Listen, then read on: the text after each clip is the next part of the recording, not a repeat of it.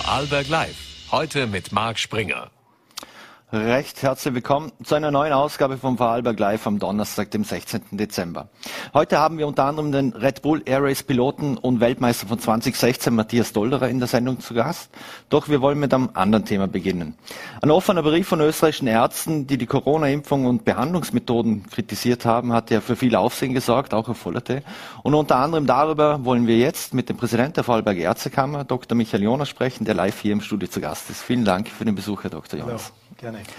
Herr Dr. Jonas, ähm, was sagen Sie denn zu diesem Brief der Ärzte, die sich da gegen die Corona-Maßnahmen und gegen das Impfen wehren? Ja gut, äh, jeder hat in unserer freiheitlichen Welt äh, die Möglichkeit der freien Meinungsäußerung. Ich finde es dennoch bedenklich, äh, weil wir sind gesetzlich verpflichtet, uns an die Wissenschaft zu halten und die Wissenschaft kann nicht frei interpretiert werden. Und wenn ich den Brief durchlese, habe ich den Eindruck, dass wir zwar die gleichen Studien lesen, aber zu anderen Interpretationen kommen. Wobei ich bin kein Wissenschaftler, sondern mhm. wir sind, wir Ärzte sind Kommunikatoren zwischen Wissenschaft und dem Patienten. Das heißt, wir sind die Erklärer und haben das, was wissenschaftlich evident ist, äh, den Menschen nahezubringen. Mhm. Letztlich ist es aber solange keine Impfpflicht besteht, immer die freie Entscheidung des Patienten, was er vom Rat des Arztes annimmt. Mhm. Jetzt wissen wir, selbst wenn man geimpft ist, kann man sich trotzdem infizieren, man kann erkranken, äh, man kann das Virus äh, weitergehen. Jetzt kommt ja natürlich der Vorwurf der, der Impfgegner, naja, die Impfung, die hat ja total versagt. Wie erklären Sie Ihren Patienten, dass sie dennoch wirkt? Also diese Aussage ist natürlich eine massive Verunsicherung der Bevölkerung und eine Irreführung, weil es einfach nicht stimmt. Fakt ist, äh, dass äh, diese Impfung Hunderttausende, also 500.000 in Europa Menschenleben gerettet hat. Sie hat massive äh, Ersparnisse gebracht für die Spitalsinfrastruktur. Es mussten viel weniger Patienten stationär aufgenommen werden als ohne diese Impfung und äh, es konnte sehr viel Leid dadurch verhindert werden. Mhm. Äh, es kommt immer auch das Argument, äh, es gibt ja so viele Nebenwirkungen, das ist Tod und Teufel und das ist einfach falsch. Mhm. Das sind keine richtigen Fakten. Da steht äh, die Aussage dieser Unterzeichner, das sind ganz wenige von der gesamten Ärzteschaft. Wir haben an die 47.000 Ärzte in Österreich und das sind 200, äh, die diesen Brief unterzeichnet haben. Und auch wenn es ein paar mehr werden, äh, wir haben einen klaren gesetzlichen Auftrag als Ärzte. Die Wissenschaft hat klaren Vorrang mhm. und die Evidenz ist nicht frei interpretierbar. Mhm. Es gibt wissenschaftliche Gesellschaften, die klar sagen, äh, wie die Datenlage ist und die entwickeln auch Leitlinien. Und der Vorwurf in diesem Brief ist ja auch, dass nicht Rücksicht genommen wird auf die Erfahrung äh, der Ärzte. Und das ist völlig falsch, mhm. weil die Wissenschaft hat im Prinzip vier äh, Studienphasen und die letzte Phase ist genau die Erfahrung. Und gerade diese ist ganz erdrückend in der Beweislast, dass diese Impfung hervorragend wirkt mhm. und relativ ungefährlich ist für die Menschen. Mhm. Und also viel, viel ungefährlicher als die Erkrankung selbst. Mhm. Wie gehen Sie mit Menschen um oder was sagen Sie Menschen, vor allem auch Junge, die kommen und sagen, ich bin jung, ich bin fit, ich habe ein intaktes Immunsystem, äh, ich werde Covid auch ohne Impfung besiegen können. Was sagen Sie denen? Na gut, das ist ein Optimist. Äh, ich werde ihm sagen, dass die äh, Realität statistisch gesehen zwar stimmt, äh, die jüngeren Menschen erkranken viel weniger oft als ältere Menschen, das ist völlig richtig, aber es ist nicht so, dass äh, nicht auch junge Menschen unter den Erkrankten sind, äh, die intensivpflichtig werden. Einer von tausend infizierten Kindern und Jugendlichen werden schwer krank und werden intensivpflichtig. Und zehn Prozent aller, auch leicht Erkrankter, an Covid äh, haben eine sogenannte Long-Covid- äh, Phase mhm. nach der Infektion. Und das bedeutet für Kinder und Jugendliche einen massiven Nachteil in der Entwicklung und eine Verzögerung, was Schule anlangt, was äh, soziales Leben anlangt. Diese Einschränkungen, äh, die sind nicht nachvollziehbar. Und also muss jeder für sich selber, also bei den Kindern und Jugendlichen ist die Situation sicher eine andere wie bei Erwachsenen. Aber auch hier ist klar der Nutzen größer als der, das potenzielle Risiko. Mhm. Ähm ein Riesenthema ist ja auch Menschen, vor allem die nicht geimpft sind, ob die wirklich an der Covid-Erkrankung sterben. Äh, ist es richtig auch, dass extrem viele oder ausschließlich äh, solche ungeimpfte Menschen auf der Intensivstation landen? Der überwiegende Teil sind ungeimpfte, das ist ganz klar. Aber äh, wir haben alle lernen müssen, dass wenn der Abstand zwischen den Impfungen größer wird und auch etwas impfstoffabhängig, äh, dass es zu Impfdurchbrüchen kommen kann. Das heißt, mhm. dass man nicht nur infiziert, sondern auch krank werden kann, wenn auch in der Regel mit äh, weniger schweren äh, Erkrankungen. Zehn Prozent war am Beginn klar, dass kein Ansprechen äh, auf die Impfung erfolgt. Das war immer klar. Das wurde auch so kommuniziert. Äh, hängt natürlich von der Grundsituation oder den Grunderkrankungen der Menschen ab. Aber es spielt nicht nur diese Grundvoraussetzung eine Rolle, ob ich äh, einen Impferfolg habe, sondern auch die Dauer zwischen den Impfungen.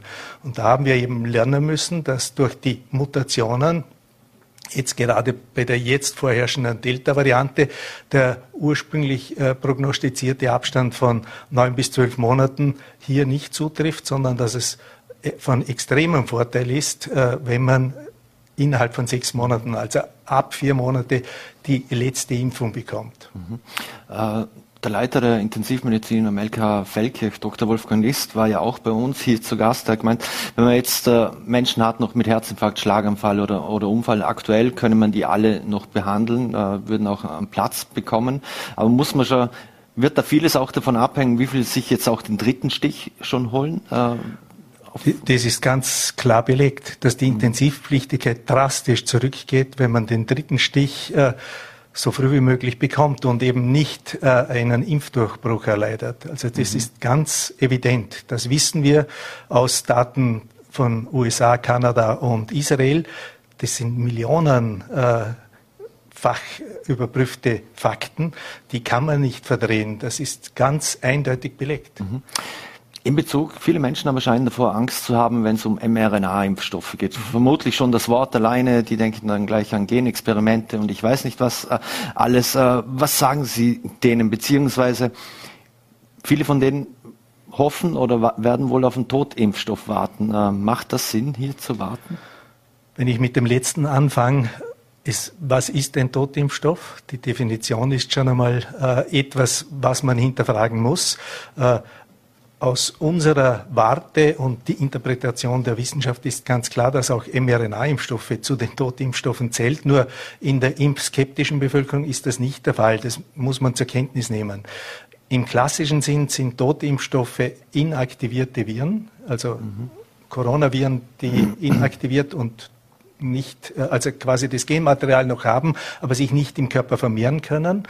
Äh, und äh, bei den mRNA-Impfstoffen, also was ist das Problem bei den sogenannten Totimpfstoffen? Es dauert noch, bis die da sind. Äh, ein erster, und das ist im klassischen, klassischen Sinn auch kein wirklicher Totimpfstoff, der jetzt demnächst zugelassen wird, das ist das Novavax. Mhm. Das ist eine Stufe äh, vor dem Totimpfstoff. Da, da wird eigentlich das Spike-Protein verimpft. Mhm. Und der Körper hat das Protein als Fremdkörper und bildet äh, Immunstoffe gegen dieses Spike-Protein.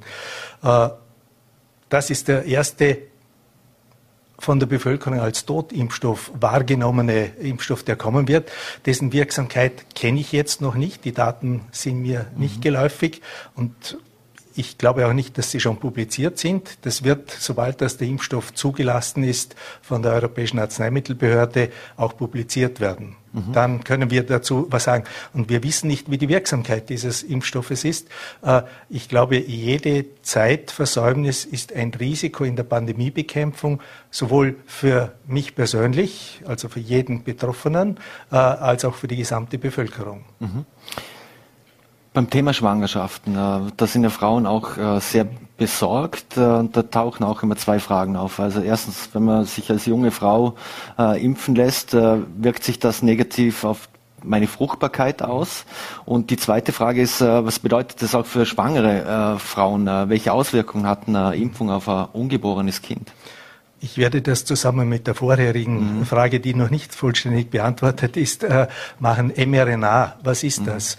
Äh, die mRNA ist eine Kopie des Erbgutes äh, für die Eiweißsynthese. Das produziert der Körper in jeder Zelle millionenfach täglich. Äh, und diese mRNA ist ein Transportinformationstool für den Körper, eben um diese Eiweiße für alles Mögliche, was wir im Körper brauchen, zu produzieren.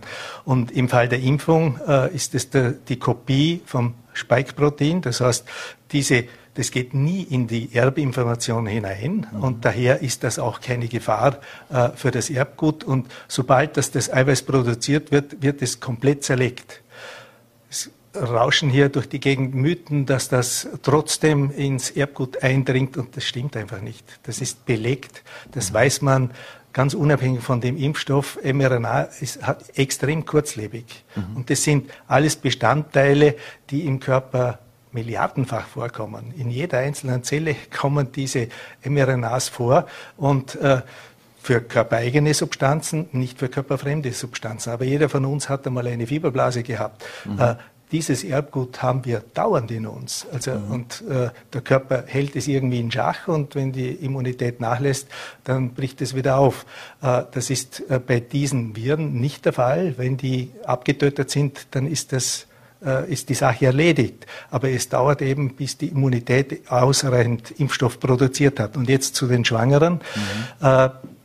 Für die Schwangeren ist diese Impfung völlig ungefährlich oder gleich gefährlich jetzt wie, also mit möglichen Nebenwirkungen wie für jemand, der nicht schwanger ist.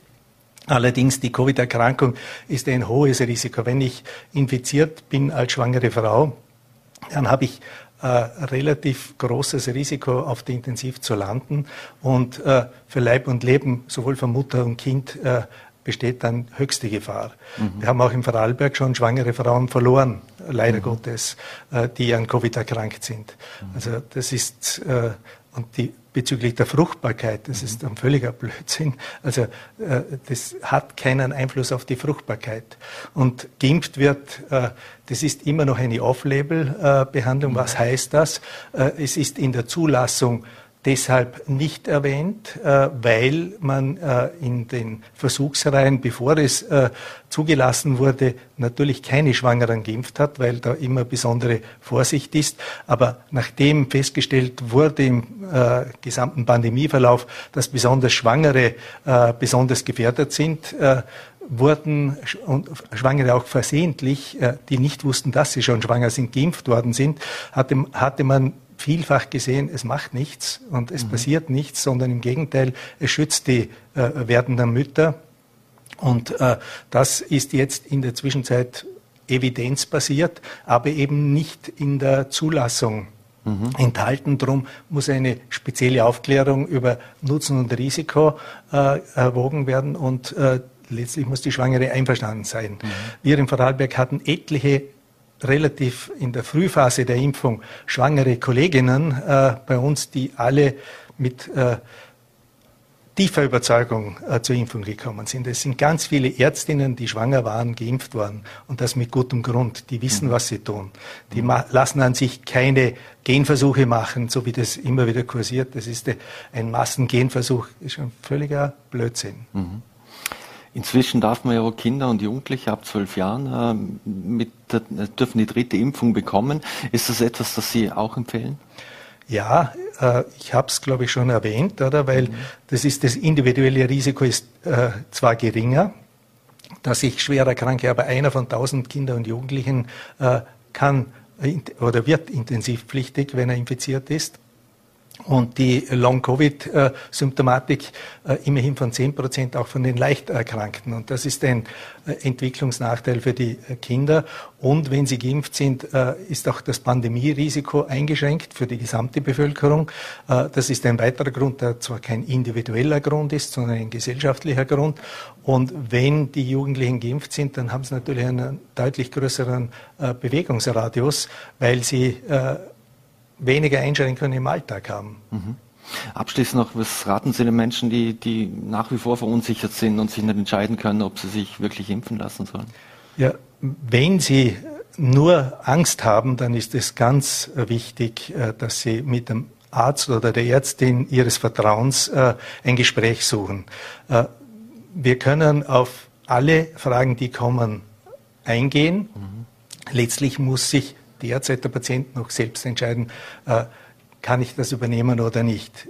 Auch in meiner Praxis gibt es impfskeptische äh, Menschen und äh, da braucht es oft sehr lange Gespräche und Überzeugungsarbeit und ja, äh, bei manchen gelingt es eben nicht, sie zu überzeugen, aber der Großteil lässt sich letztlich überzeugen. Die Ängste können wir in der Regel nehmen. Mhm.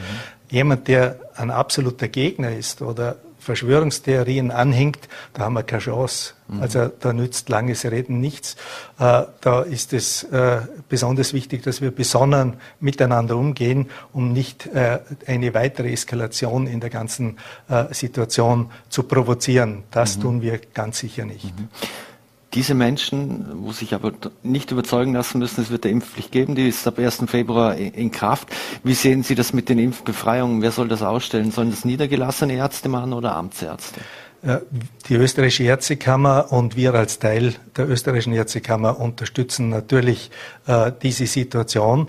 Aber beim Antrittsgespräch äh, in der ZIP 2 vom neuen Bundeskanzler hat er irgendwie durchklingen lassen, das backen die nicht. Sie werden es mhm. quantitativ und qualitativ nicht schaffen, weil sie, äh, aber wir auch nicht. Das muss ich ganz klar sagen. Äh, wir würden uns von der Regierung wünschen, dass es ganz klar definiert ist. Es gibt klare Kontraindikationen für die Impfung mhm. äh, und die sollten im Gesetz festgeschrieben werden, äh, dass nur diese zu einer Impfbefreiung führen können. Mhm. Und das ist relativ ein geringes äh, Muster, das hier zur Anwendung kommen kann äh, und alles darüber hinaus. Und dann sind es auch nicht so viele Fälle. Mhm. Äh, wenn es jetzt aber so ist, dass ich, ich habe Angst, ich äh, will wegen meiner Angst äh, eine Befreiung, das wird keine Befreiung geben. Und äh, da wird aber der Druck auf die niedergelassene Ärzteschaft massiv steigen von diesen Menschen.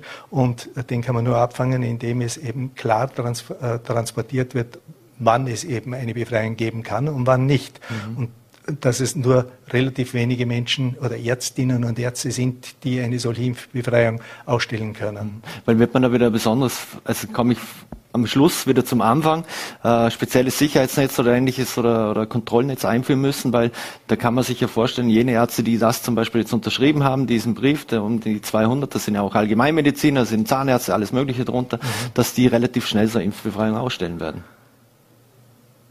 Ich glaube, Sie werden sich das gut überlegen, äh, aus mehreren Gründen. Erstens, wenn eine Fehlbestätigung äh, ausgestellt wird, äh, dann kostet das 3600 Euro Strafe. Das überlegt man sich sehr gut. Das ist sehr viel Geld, äh, das schmerzt.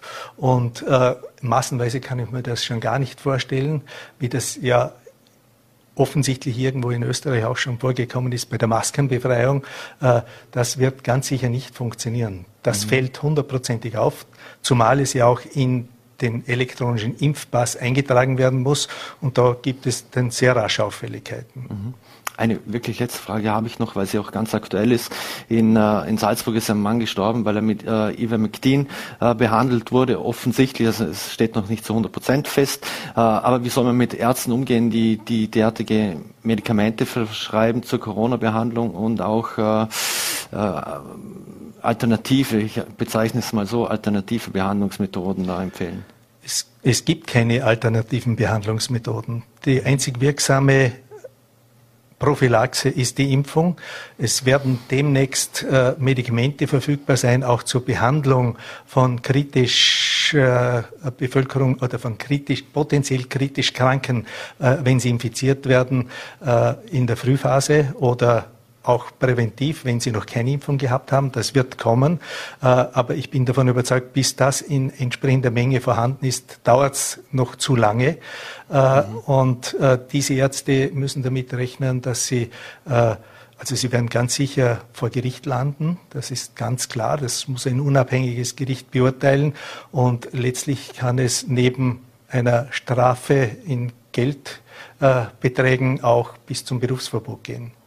Und ich glaube, wenn äh, jemand durch so eine absolut nicht nachgewiesene äh, Behandlung, also da, da, droht sicher das Berufsverbot. Mhm. Dr. Michael Jonas, vielen Dank für den Besuch bei Vorarlberg Live und Ihre Zeit und äh, vor allem bleiben Sie gesund. Danke für die Einladung, ebenso. Dankeschön. So, meine Damen und Herren, und wir wechseln jetzt das Thema, machen einen etwas härteren Schritt, äh, kommen vom Ärztekammerpräsidenten zum König der Lüfte, er Red Bull Air Race Weltmeister 2016. Er war der jüngste Fluglehrer in Deutschland, äh, der jüngste, glaube ich, der auch eine Pilotenlizenz hatte. Ich freue mich sehr, dass ich jetzt äh, Matthias Dolderer begrüßen darf. Vielen Dank für die Zeit, Herr Dolderer. Sehr gerne, schönen guten Abend. Herr Dolder, jetzt muss ich gerade fragen, wenn ich eben richtig informiert bin, waren Sie ja gerade in Südafrika, wo eigentlich auch diese Corona-Mutation den Namen herbekommt. Wie haben Sie denn die Zeit da unten erlebt? Ja, sensationell. Ich meine, Südafrika ist ein mega schönes Land. Da ist jetzt Sommer, da findet alles draußen statt. Das blühende Leben, super Luft. Ähm, jeder trägt eine Maske innen drin und ähm, also meiner Meinung nach absolut safe überhaupt kein Grund, da nicht hinzureisen. Und ich glaube auch, dass es ein bisschen schade ist, dass Südafrika jetzt bestraft wird, nur weil sie sehr gute Virologen haben und das rausgefunden haben. Ähm, also ist, glaube ich, schon nachgewiesen, dass, dass äh, das Omikron jetzt von, von irgendwo anders nach Afrika geschleppt wurde. Aber sei es wie es ist, äh, momentan, also ich kann nur jedem raten, nach Südafrika zu fliegen. Es ist, äh, du hast kein Jetlag, äh, es ist alles offen, alles wunderbar. Mhm. Aber Sie sind jetzt in Quarantäne in dem Fall? Genau, ja, jeder, der aus Südafrika zurückkommt, muss zwei Wochen in Quarantäne.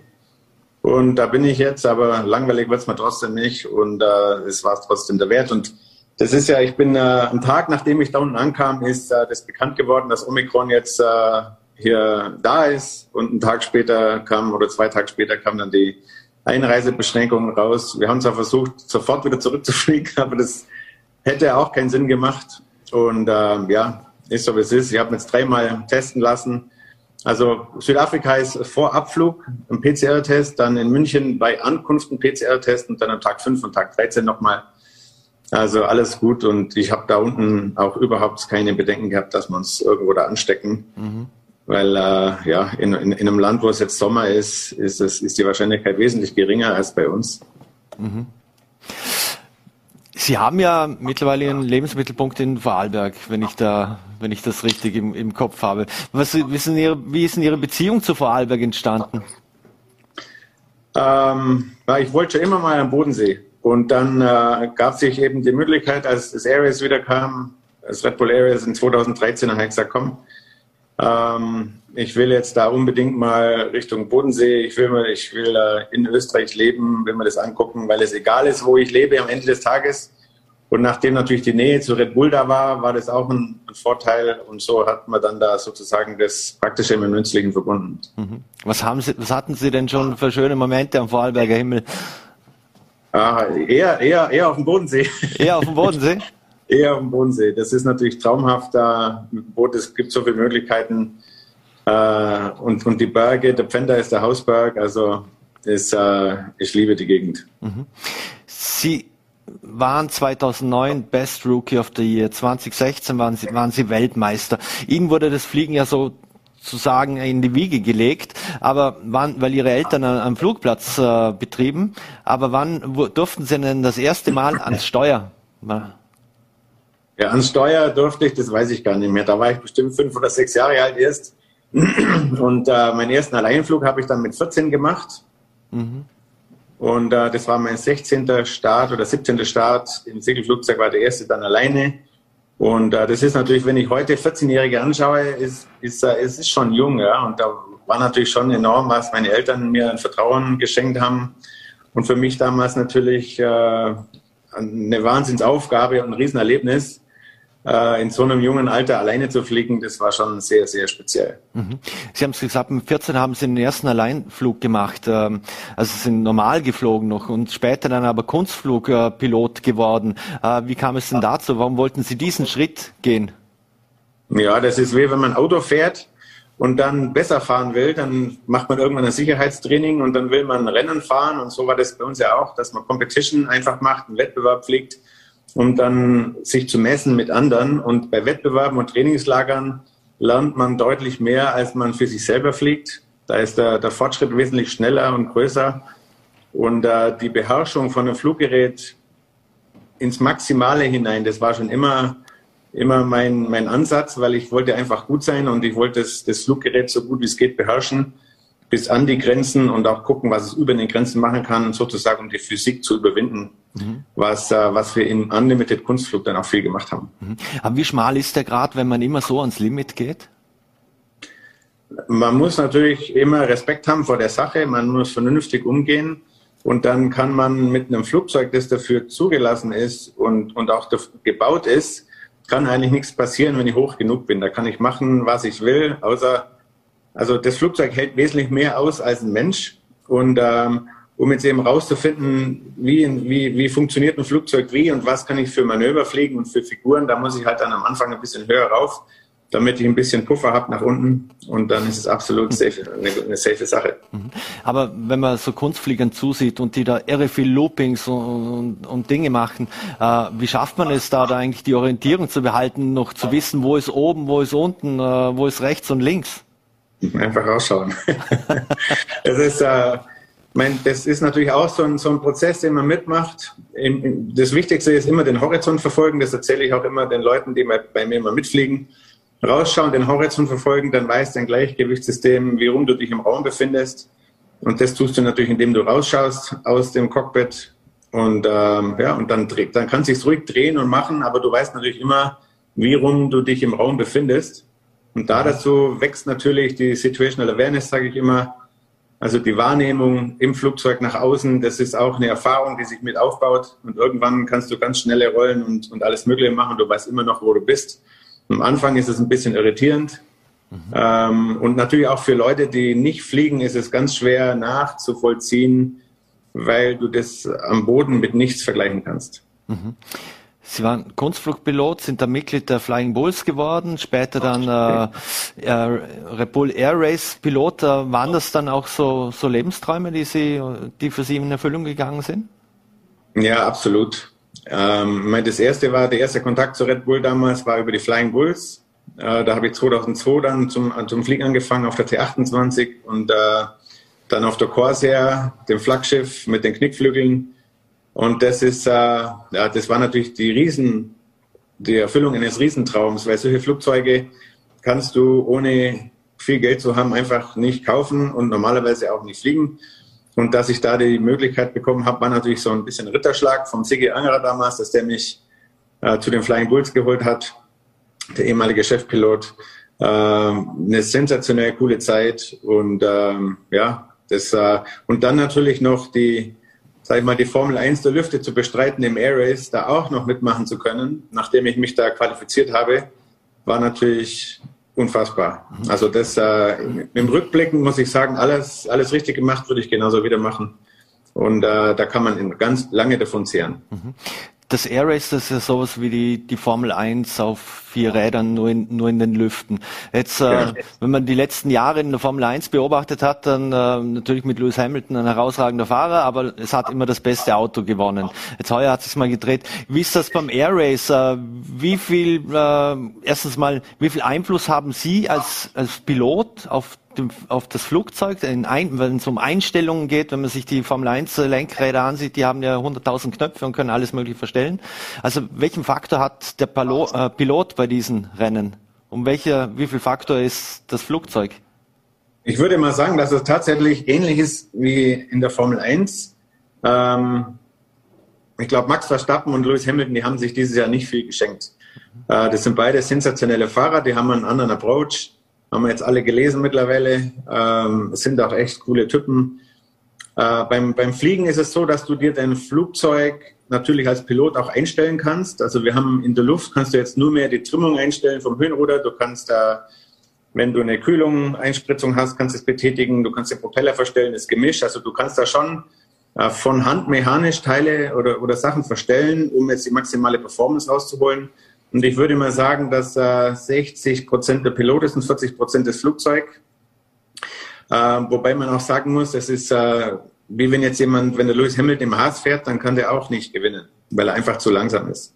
Mhm. Und so ist es bei uns auch, äh, dass wenn wir ein langsames Flugzeug haben, das nicht gut aerodynamisch äh, modifiziert ist, dann hast du einfach keine Chance.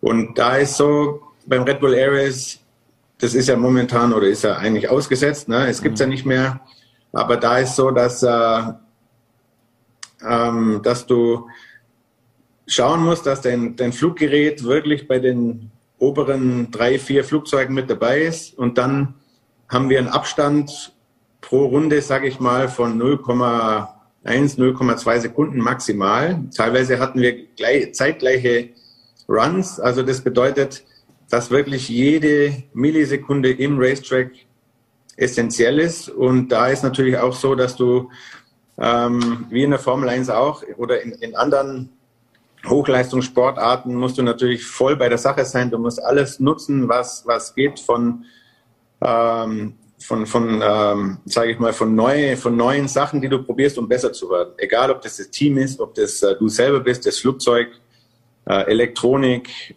äh, mentale Sachen mit Trainer, mit äh, ja, man kann, man muss alles ausprobieren und muss sich bestmöglichst eben fit machen, um dann wirklich on spot genau in dieser Minute zu 100 Prozent zu funktionieren. Bei so einem Air Race waren Sie ja Extrembelastungen, körperlichen Belastungen ausgesetzt. Ich glaube bis zu 12 G.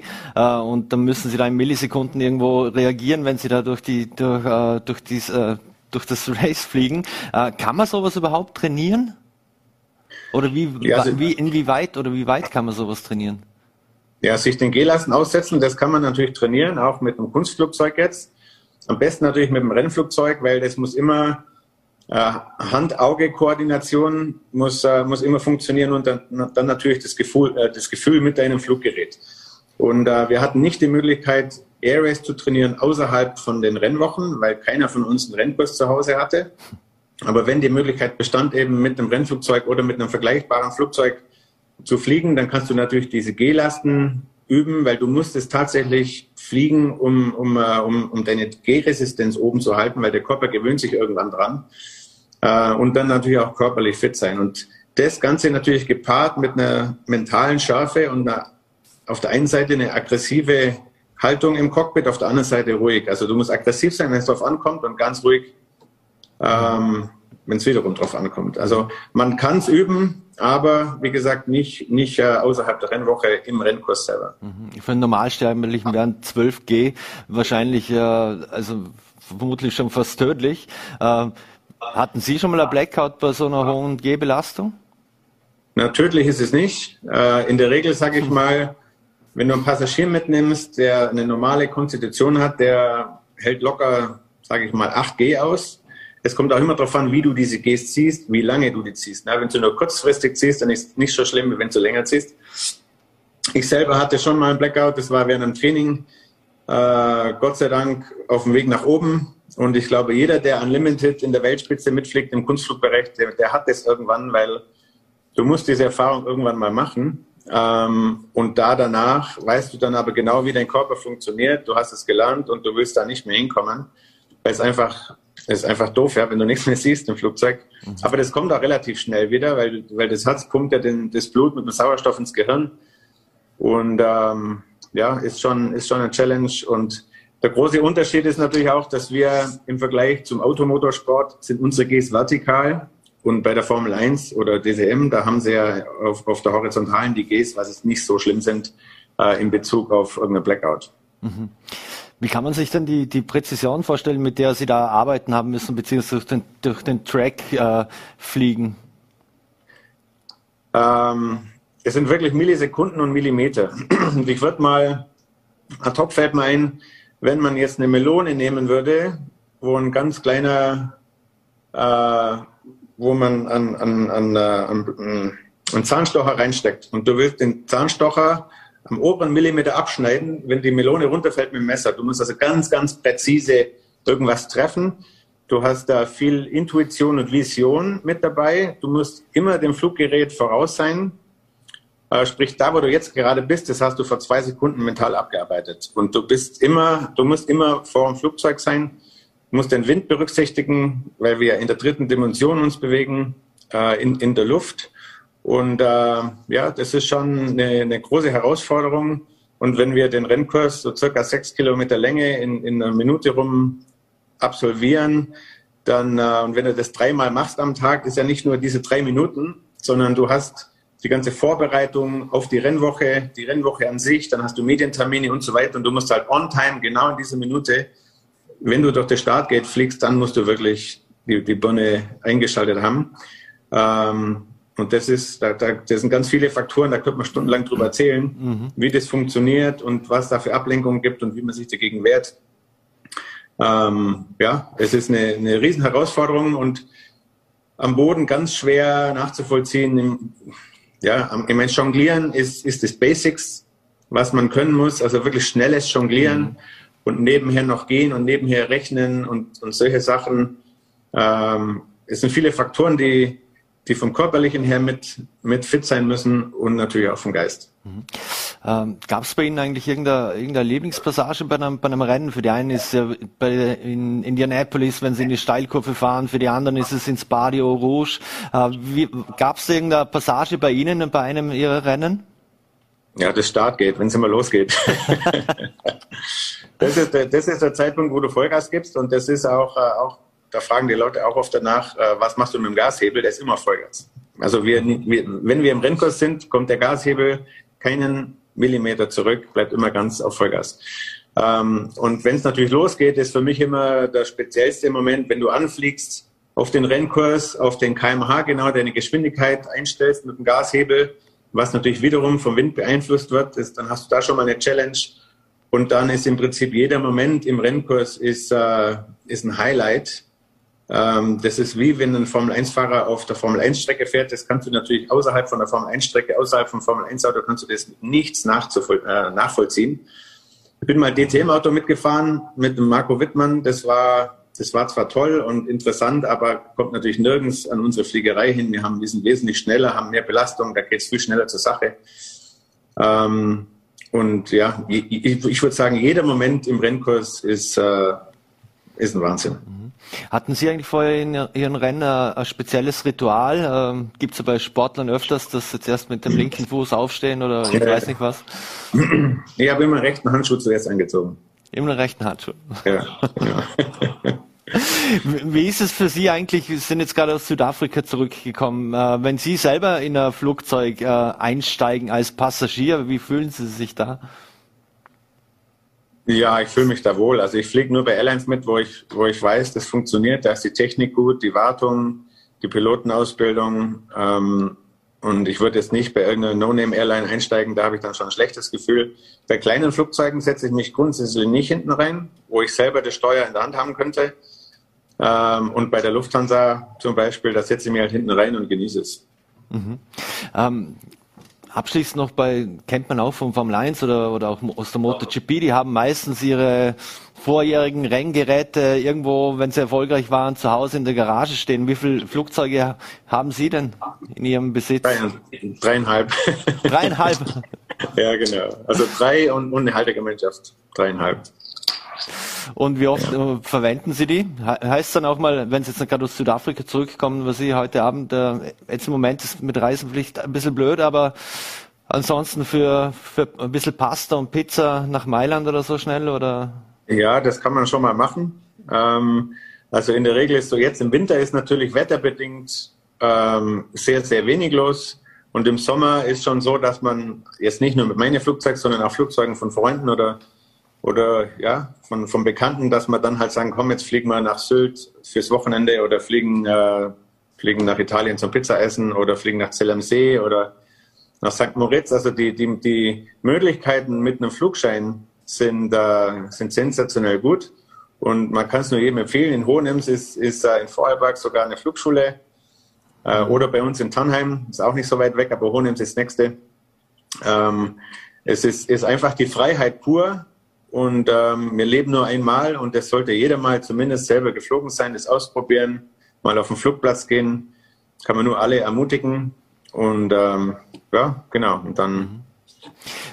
Eine, le eine letzte Frage noch. Ähm, was ist denn die, Sie, Ihr, Ihr normales Flugzeug, wenn Sie Rennen geflogen sind, das sind ja kleine, schnelle Flugzeuge. Was ist denn das größte Flugzeug, das Sie je fliegen durften? Weil da braucht man ja für jedes Flugzeug eigene Ausbildung oder Lizenz, oder? Wenn ich, wenn ich genau. das richtig weiß.